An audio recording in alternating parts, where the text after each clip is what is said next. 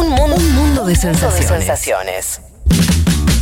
Vázquez, Carg, Martínez, Elman. Información justo antes de la invasión zombie. Panorama Internacional.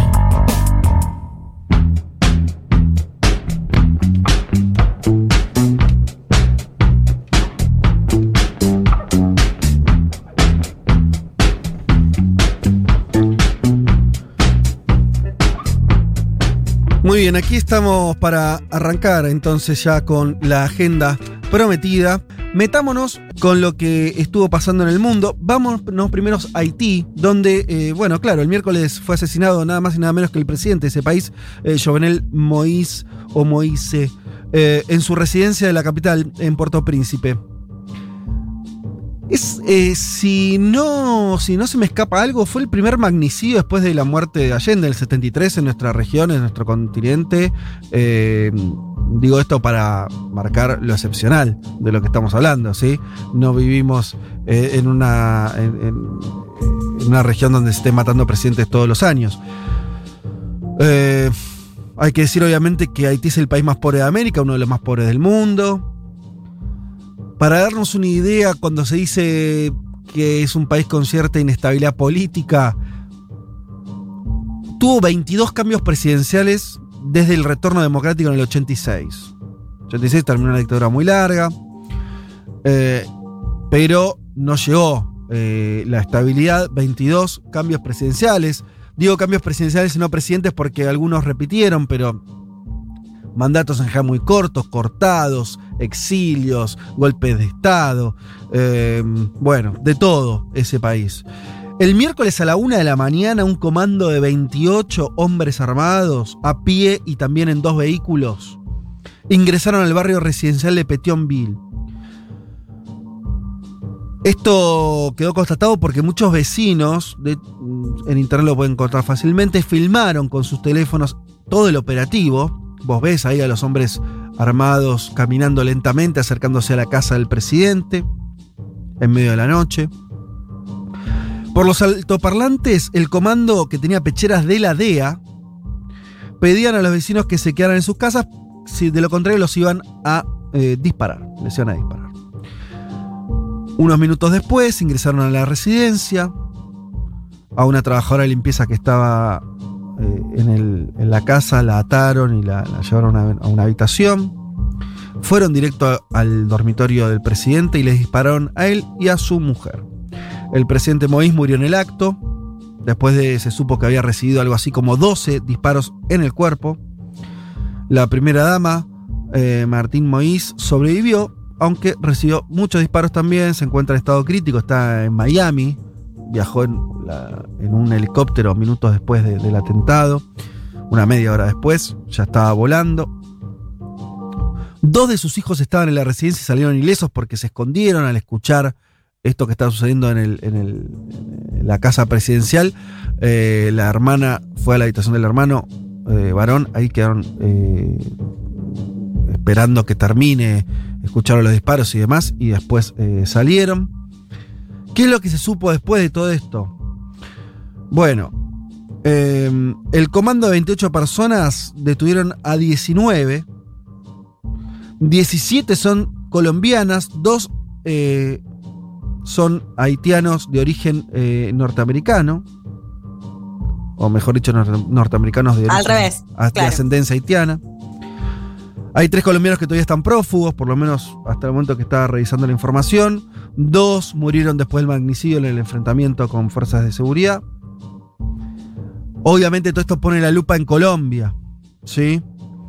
Es muy interesante. Ah, en este programa hablamos mucho de la doble vara. Ustedes imagínense si en vez de ser colombianos fueran venezolanos, militares retirados, de lo que estaríamos hablando. O, te diría, no sé, o mexicanos también, o no sé, lo que sea. Eh, al ser colombianos, bueno, la cosa se trata, diría por lo menos como habría que tratarse, con eh, dando el beneficio de la duda. Em, aún así, bueno, claramente, eh, estamos hablando, ni siquiera son paramilitares, estamos hablando de militares colombianos retirados Y cuando digo retirados, no es que hace 10 años habían sido militares eh, activos. El año pasado lo eran. ¿Sí? El año pasado, muchos de ellos, hasta el 2020, eran activos, eh, personal activo del ejército colombiano. Esto ya está constatado, esto está oficializado por las autoridades eh, de Haití y el propio gobierno colombiano salió a decir, sí, ok, esta gente que tienen detenida son eh, habían sido hasta hace muy poco parte de nuestras Fuerzas Armadas. Claro, la pregunta es por qué lo mataron al presidente. No tengo la respuesta, creo que nadie la tiene. Por lo menos surgen una serie de interpretaciones, pero también todas son muy vagas. Todos caen, barra caemos en. Eh, la verdad del asunto es esta. Vamos a blanquearlo. Sabemos muy poco de Haití. Yo también sé muy poco de Haití. Eh, es muy difícil eh, encontrar gente que, sepa mucho de, un país donde las características de nombrantes hace que, y esto es parte de la cosa terrible, de, la injusticia, que a poca gente le importe. La verdad que Haití le importa poco al mundo. Por su condición de extrema pobreza, por su condición de algunos lo, llaman de estado fallido. Eh, la verdad que no sabemos las razones profundas si las hay. Lo que podemos darles es un poco de contexto. Les hablaba de, la inestabilidad. Vamos a hablar ahora un poco de lo que era el gobierno de Moïse. Eh, pero antes de todo eso, hablemos un poco más de Colombia. Porque esto me parece muy. Esto lo hablamos poco. No sé si alguna vez lo tratamos de esta manera, pero me parece muy central. Yo creo que cada vez más hay que hablar de Colombia como un gran desestabilizador de la región. ¿eh? ¿Y por qué digo esto? Más allá de lo que ocurrió acá, que es obvio, notorio y no hace falta decirlo, se cargaron un presidente, no porque haya sido necesariamente, no hay, no hay elementos para esto, decir que fue una decisión de Duque o del gobierno colombiano, sino por lo que voy a contar ahora. Desde hace más de una década hay un fenómeno muy extendido en Colombia, que son soldados colombianos que piden la baja en el ejército para vender sus servicios como mercenarios en distintas partes del mundo. ¿Se entiende? Directamente se dan de baja en el ejército para pasar a ser mercenarios. Recordemos, las Fuerzas Armadas de Colombia son las Fuerzas Armadas con más entrenamiento, muy extensas en su número, en su calificación y en su eh, tecnología, porque fueron las Fuerzas Armadas financiadas por Estados Unidos para combatir a, eh, en su momento, las guerrillas colombianas, al narcotráfico, etc. Este fenómeno, desde hace unos 10 años que los propios colombianos eh, te dicen que eso es completamente así, que hay una sistematicidad. No solo en la generación de grupos paramilitares internos en Colombia, que también, sino en la conformación ya de eh, grupos mercenarios internacionales, que probablemente es lo que ocurrió en Haití, contratados por distintos, ya sean por gobiernos, por otras bandas armadas, por intereses, eh, por empresarios, etcétera, etcétera, incluso por tercerización de propias operaciones militares de países, por ejemplo Estados Unidos.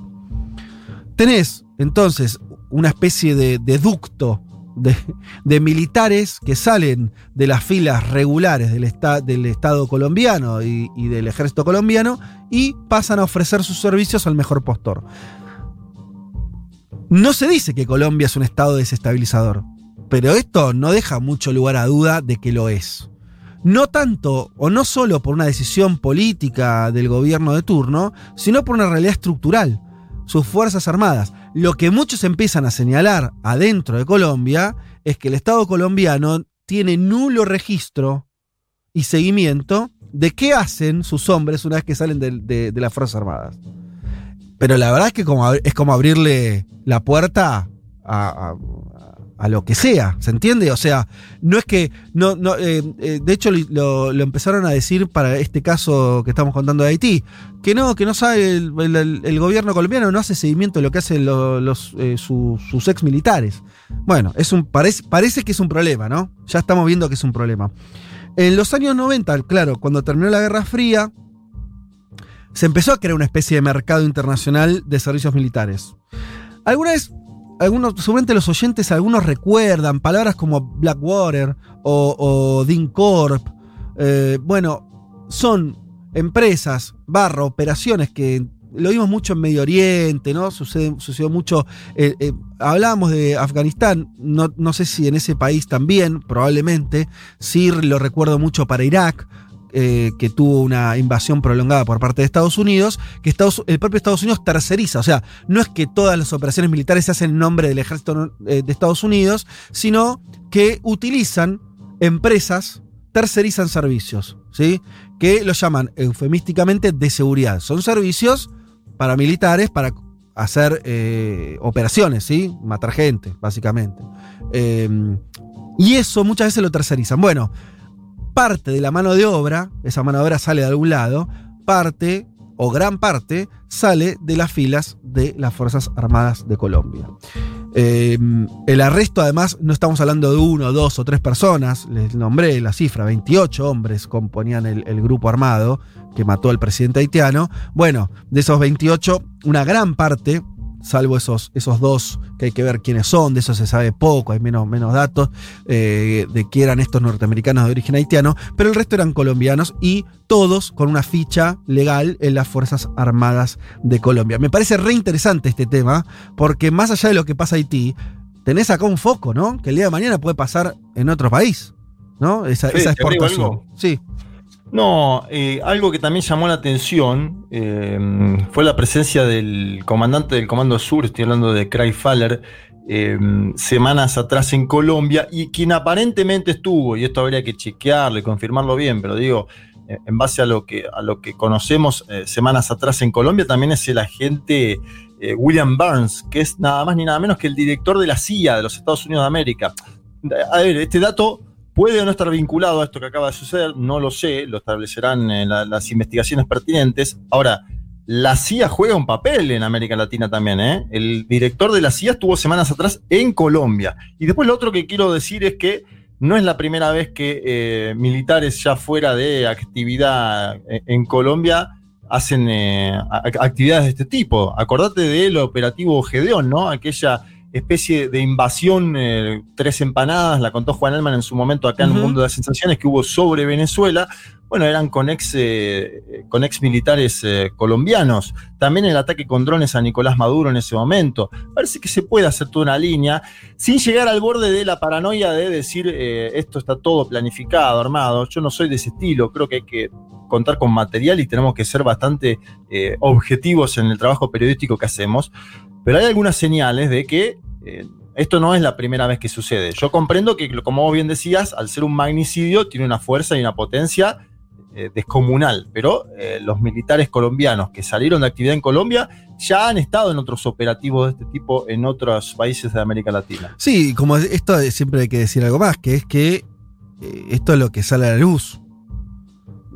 Eh, eso, claro, hay cosas no, que no, no, vamos a entrar nunca. Y que, claro, eh, pa, buena parte, obviamente, vos tenés que matar a un presidente, eh, el hecho se va a conocer y, y, tu operativo por ahí también. O si querés invadir un país, como fue el caso de, de esa pretendida invasión en, en, Venezuela. Pero bueno, en términos de, de, acciones paramilitares, yo lo que digo es que vos tenés un foco ahí.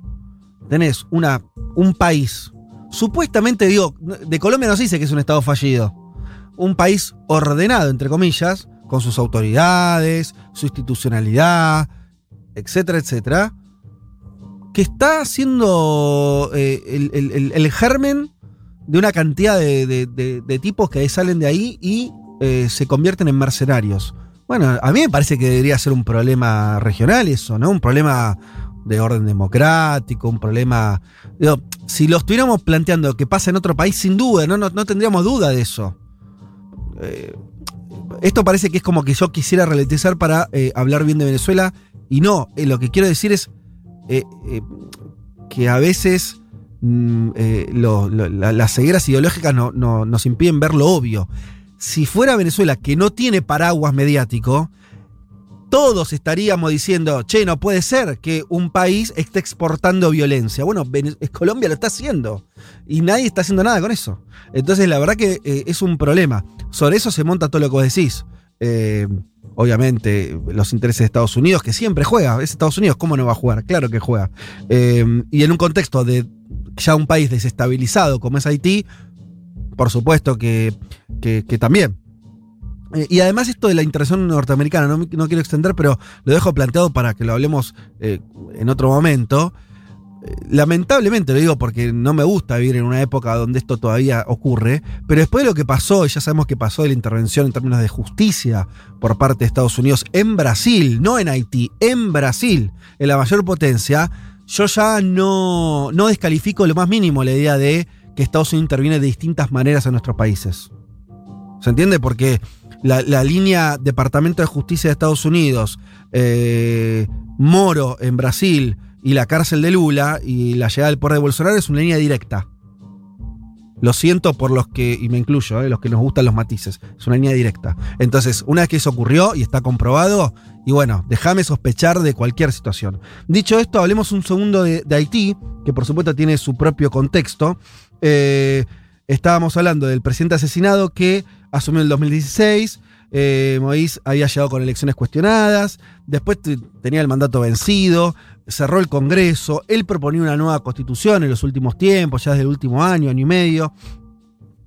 Y em, obviamente el nivel de desestabilización impide mm, entender la política haitiana de forma muy simple o de izquierda a derecha, hay que entenderla en otro registro. Lo que podemos decir del propio gobierno de, de Moïse, que termina de esta manera trágica, es que también tuvo un cambio de alineación muy fuerte. Subió, o, sobre todo los primeros meses, allá por 2016, todavía Venezuela tenía una forma de intervención económica en, buena parte de Centroamérica con acuerdos beneficiosos de petróleo. O sea, daba petróleo muy barato a muchos países. Esto lo hacía como eh, desde la mirada venezolana, como un gesto em, de internacionalismo, de, regionalismo em, em, beneficioso para esos países porque le daba eh, petróleo subsidiado a un precio muy beneficioso eh, también lo, obviamente era una forma de influencia en la región. Bueno, empezó Haití en ese y el gobierno de, de Moïse en ese, en ese rango, en este, con esa tesitura. Claro, después empezaron los problemas en Venezuela que impidió la continuación de Petrocaribe, que era este programa de la misma manera, y el propio gobierno haitiano después viró completamente, se transformó como en un, acusador de, Maduro y de, Venezuela, eh, eh, la propia OEA votaba en contra, etc. Bueno, como un cambio ahí medio, medio drástico en un país tan débil, tan chico, que estas cosas también las tironean mucho, ¿no es cierto? De hecho, parte de los problemas que después tuvo Haití también tuvo que ver con el combustible, etcétera, etcétera. Digo como para poner un elemento más, y después, claro, todo, algo que todos recordamos, que Haití viene de desgracias, ¿no? El terremoto del 2010, recordemos las cifras, son espeluznantes. Eh, fallecieron por lo menos 300.000 personas. Estamos hablando de un país de 11 millones de habitantes, 300.000 murieron directamente eh, eh, producto de, ese terremoto. Otro, otras 350.000 quedaron heridas y un millón y medio sin casa. Desastre humanitario de una escala difícil de dimensionar. Un millón y medio quedaron sin casa después de ese terremoto del 2010 y ustedes, claro, en sus casas pueden concluir fácilmente que esas personas no tuvieron casas rápidamente porque no es que hay un Estado ahí que pudo rápidamente reconstruirse, sino todo lo contrario, una, una especie de caída por escalera que no, no se detuvo más. De hecho, el mismo año tuvo un brote de cólera eh, Haití y en un contexto de destrucción eh, de, su infraestructura, de hospitales, ¿no? Em, tuvo miles de infectados, decenas de miles de muertos también por el brote de cólera. Y se calcula que más o menos hay unos 800.000 haitianos que viven en Estados Unidos. Por supuesto, claro, todo este contexto eh, promueve la, migración en masa. Eh, y ese es el contexto haitiano. Así que la verdad. Eh, y sin vacunas ahora, Fede, por la pandemia. Yo ahí le agrego algo a, lo que dice Fede, a, lo que dice Leti. Ah, lo que dice Leti es tremendo, porque cero vacuna, ¿no? En el país donde hubo pero había algunos signos de Mois que se daba cuenta de lo que estaba pasando porque declaró al país de España en febrero los oligarcas acostumbrados a controlar a los presidentes, a los ministros, al Parlamento y al Poder Judicial piensan que pueden tomar la presidencia, pero solo hay un camino en las elecciones, decía él, claro, él lo cuestionaban por eh, haberse quedado en el mandato y ahora termina con esto, ¿no? Casi que casi que lo que dice es premonitorio en un punto, y hay que ver también ese, ese Mois final, ¿no? Hablando sobre un grupo de oligarcas que se quiere apoderar de Haití, eh, me parece que hay que estudiar esas declaraciones de Mois en el país de España en febrero de este año. Bueno, de, qué sé yo, dado todo este contexto, lo único que uno puede decir de un país así es pedir mm, que ojalá haya paz, ¿no? Eh, pero bueno, uno que parece medio pavote decir eso, pero es que la verdad que la situación es extremadamente completa, es compleja. Volvemos a decir algo más que habría que decir como un elemento. Estamos tirando elementos, contextos. No, no, no tenemos más, la verdad. Eh, y tampoco nos gusta hablar sin, sin conocer. Eh, lo otro que habría que decir es que la otra experiencia reciente de Haití, muy mala, es la intervención de la propia región, ya no de Estados Unidos, sino de América Latina. Allá justamente por los años del terremoto, 2010, en realidad empezó un poquito antes, pero después se intensificó un tiempo. Eh, hubo una, una intervención que se pensaba virtuosa por parte de América Latina en un contexto de gobiernos progresistas, me refiero sobre todo a Brasil, la Argentina también participó, varios países más, con eh, Fuerzas Armadas eh, de esos países que fueron a Haití a intentar estabilizar. La verdad lo que se sabe del resultado eh, de, esa intervención es que hubo violación de derechos humanos, hubo muy poca muy poco saldo positivo que se pueda tener de eso, ¿no? Eh, o sea, a lo que voy es. La famosa Minustá, Fede. había un argumento, había un argumento, ¿te acordás? Eh, vos, en eso creo que lo seguiste bastante el tema, yo también, que era si no intervenimos nosotros, va a intervenir Estados Unidos, como una especie de intervención de mal menor. Mm. Eh, pero bueno. Sí, que los papeles puede, puede ser razonable, no lo sé. A lo que voy es que los hechos Haití sigue siendo, eh, yo ponía la imagen esta de una escalera que se sigue cayendo. Y vos decís, che, no para nunca. Bueno, no, no para. Eh, en ese sentido no fue virtuoso en los resultados, más allá de las intenciones que había, que por ahí, por eso decía, en un contexto no es que estaban gobernando en, eh, no sé, este, gobiernos este, de derecha, ¿no? En gobiernos progresistas que tomaron esa decisión y aún así los resultados son malos. Así que a lo que voy es, nadie sabe qué cómo ayudar a Haití, si querés ponerlo de una manera. O eso parece ser uno, ¿no? Uno de los, eh, de los saldos que se puede tener. Ojalá que la cosa cambie. Sí. Después hay algo que es tremendo, que yo lo ponía un poco en la semana con algunas declaraciones de un diputado dominicano. Haití y, República Dominicana están en la misma isla. Entonces, cada cosa que sucede en Haití impacta de forma directa en el otro país. Eh, digo, cuando un argentino va a Punta Cana de vacaciones, está en la misma isla que Haití, muchachos. Entonces, pongo siempre ese ejemplo como para demostrar lo que es una isla y dos países. Y efectivamente esto eh, en, Dominicana trajo un impulso muy conservador. Escuchaba diputados diciendo hay que armar a la población, no sabemos qué va a pasar en Haití. Atención a ese punto eh, también. Bueno, vamos rápidamente a otro país. Vamos, nos vamos mucho más cerca. Vamos a, Uruguay. Eh, en una noticia mucho más luminosa que la que acabamos de contar. Uruguay tiene una tradición eh, de referéndum, ¿sí?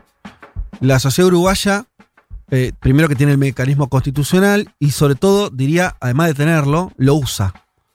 Lo, ha usado en, los años 90 y ahora lo va a volver a usar probablemente, que básicamente en la instancia del referéndum, a partir de conseguir una cantidad de firmas, el gobierno está obligado a convocar a elecciones referidas a un tema en particular. ¿sí? Em, doy mínimamente el contexto, pero sobre todo lo vamos a escuchar porque tenemos unos muy buenos audios para explicar la situación de uruguaya, de una uruguaya y de un uruguayo.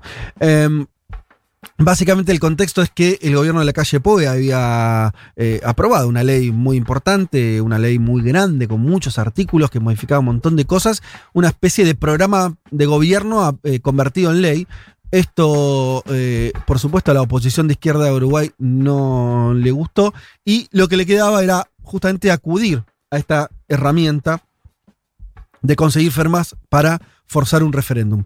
Parecía que no lo iban a lograr, pero sí lo lograron, juntaron las firmas. Vamos a escuchar eh, por algo que contaré brevemente, pero es muy interesante eh, y tiene que ver con esta tradición uruguaya. Mm, vamos a escuchar a Mira eh, Fagundes, quien es eh, líder de la Federación de Estudiantes eh, Universitarios de Uruguay, que decía esto, la sede de la PIN-CNT, la sede sindical, y eso también es un dato, ¿no? Los estudiantes, los sindicatos en Uruguay están, tienen un nivel de organicidad muy elevado que les permite también después llevar a acciones políticas concretas. Esto decía Amira Fagundes al anunciar que se habían logrado juntar las firmas. En esta conferencia la va a abrir Amira Fagundes, representante de la Federación de Estudiantes Universitarios del Uruguay. Amira. Buen día, compañeras y compañeros. Obviamente que la emoción desborda, pero queremos decir bien fuerte y bien claro que habrá referéndum. Hoy nuestro pueblo sigue exigiendo ser escuchado. Necesitamos una democracia mucho más participativa. Hoy es un día muy especial también para nosotras como parte del movimiento estudiantil. Hace 48 años, un 8 de julio, Walter Medina, de 16 años, estudiante de secundaria, era asesinado por la espalda escribiendo un muro en la esquina de su casa. En el muro estaba escribiendo consulta popular. Bueno, quería abrir con esto porque es súper interesante, ¿no? Eh, lo que decía esta dirigente estudiantil, de secundaria, universitaria, perdón, eh, referida a em, a esa historia, ¿no? Eh, de hecho, ese asesinato ella cuenta de Walter Medina ocurrió mucho, muy pocos días después del golpe del 73 en Uruguay y, y, Walter estaba justamente escribiendo eh, un, graffiti cerca de su casa que decía consulta popular y de hecho llegó creo que llegó a escribir consulta popu y ahí lo, mataron eh, en, un hecho, bueno, en un asesinato político que quedó impreso en la memoria de los uruguayos y que ahora esta dirigente lo recordaba porque además fue el mismo día. En un Medina, a Medina lo asesinan un 8 de julio, que fue este, el, 8 de julio, el día que anuncian que lograron juntar las firmas. Bueno, esas vueltas de la historia a veces tan simbólicas, ¿no? Cargada de simbolismo eh, eh, en este caso. Era un militante Medina del Partido Socialista de Uruguay, eh, y por eso hay un homenaje, si pueden leanlo, de Gonzalo Civila, que es actualmente un joven secretario general del Partido Socialista de Uruguay, donde, bueno, lo homenajean el mismo día que entran estas 800.000 firmas. Vamos a escuchar a Leandro Grile, amigo de la casa. ¿sí? Él es conductor del programa Legítima Defensa, que es un programa político de Uruguay que se transmite por YouTube que recomendamos por otra parte. Em, y em, en ese sentido él nos cuenta, en primer lugar vamos a escuchar un, pedacito del audio donde le pedimos que nos cuente sobre este referéndum eh, y en este sentido el porqué del referéndum, eh, con qué tiene que ver y así lo cuenta Leandro Grilla. El jueves la Comisión Nacional Pro Referéndum en Uruguay entregó 797.261 firmas a la Corte Electoral para promover el, recurso de referéndum de consulta popular contra 135 artículos de la ley de urgente consideración que aprobó el gobierno el año pasado, en julio del año pasado, con los votos del oficialismo. Esa ley fue eh, muy cuestionada por la oposición porque es un instrumento, la ley, la ley de urgencia, previsto en la Constitución para circunstancias excepcionales, cuando existe algún tipo de emergencia urgencia, algo que requiera una resolución rápida, con un trámite muy rápido, muy reducido, sin posibilidad casi de debate. Y el gobierno utilizó ese instrumento para algo que no estaba previsto que es para promover prácticamente todo su programa de gobierno en una ley ómnibus, una ley gigante que tocaba 30 o más leyes del Estado y afectaba múltiples políticas públicas. Ahí va.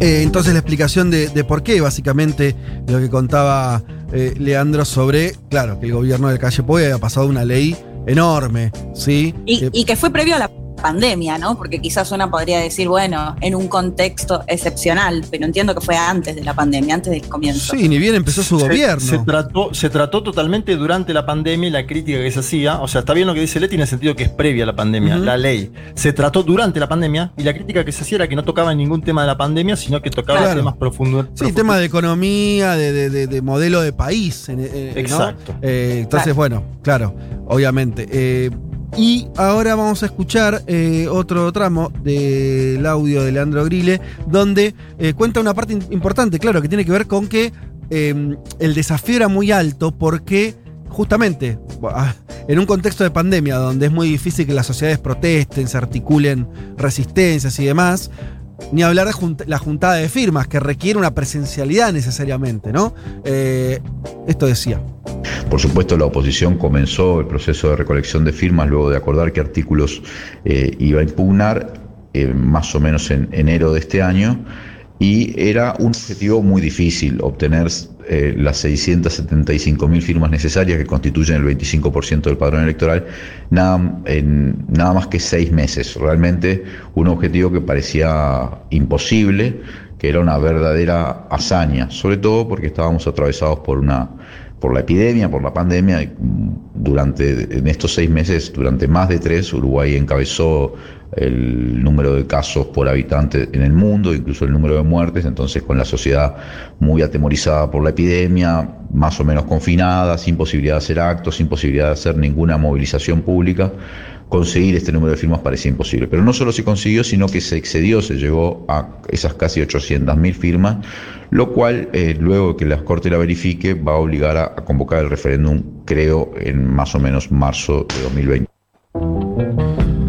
Bueno, muy bien, ahí entonces contando la eh, ese esfuerzo también eh, asentado en las organizaciones políticas, sindicales, sociales. Hay acá un oyente que nos dice que no solamente se involucró la, la- oposición política de izquierda, sino sectores más amplios. Claro, bueno, eh, de, eso, de eso se trata, ¿no? De la sociedad civil también.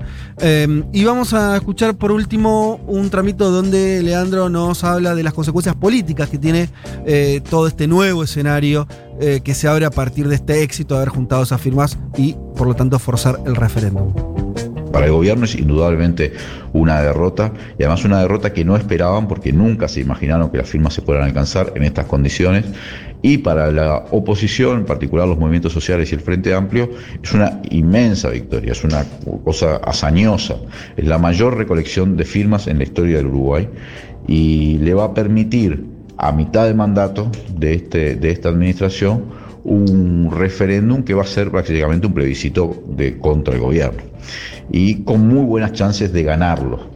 En el caso de ganarlo, ya el clima cambió en el Uruguay a partir de esta recolección, pero además en el caso de ganar el referéndum, el gobierno queda realmente muy debilitado en la perspectiva de poder llevar adelante su programa de neoliberal, su programa de derecha a lo largo de los, del tiempo que le queda a esta administración. Así que realmente hay que considerar que se produjo un hito que cambió absolutamente todo el escenario político en el Uruguay y fue indudablemente una victoria de la militancia, sobre todo la militancia de base, tanto de la izquierda del Frente Amplio como de las organizaciones sociales, en particular de los trabajadores y los cooperativistas y los estudiantes, que lograron una proeza, recolectar 800.000 firmas, que constituye el 30% del padrón efectivo electoral uruguayo, en nada más que seis meses y en el medio de una pandemia. Eh, no puede ser mirado de otra manera, es, una, es un hito que tiene dimensiones de hazaña. Bueno, ahí va. Di- Dimensiones de hazaña nos decía Leandro Grilla, que le mandamos un abrazo, le agradecemos eh, esta participación a través de, estos audios para darnos un poco de contexto de lo que ocurrió y la importancia que tiene entonces eh, este, esta apertura de un proceso de referéndum en Uruguay. Que veremos entonces si finalmente qué pasa. Obviamente eh, hay que certificar las firmas, después hay un plazo. Él hablaba de marzo, ¿no? Leandro decía este, como una fecha estimativa, o sea, estamos hablando, sí, eh, una, puede llevar este, seis meses o por ahí incluso un poco más, eh, nueve meses, hasta que efectivamente la gente vote. Pero bueno, esa instancia parece que llega, que va a llegar y los organizadores están confiados en que esas firmas, más allá de que siempre algunas después se rechaza, como superaron tanto el, el- el- mínimo necesario, bueno, están confiados en que eso ya es un hecho.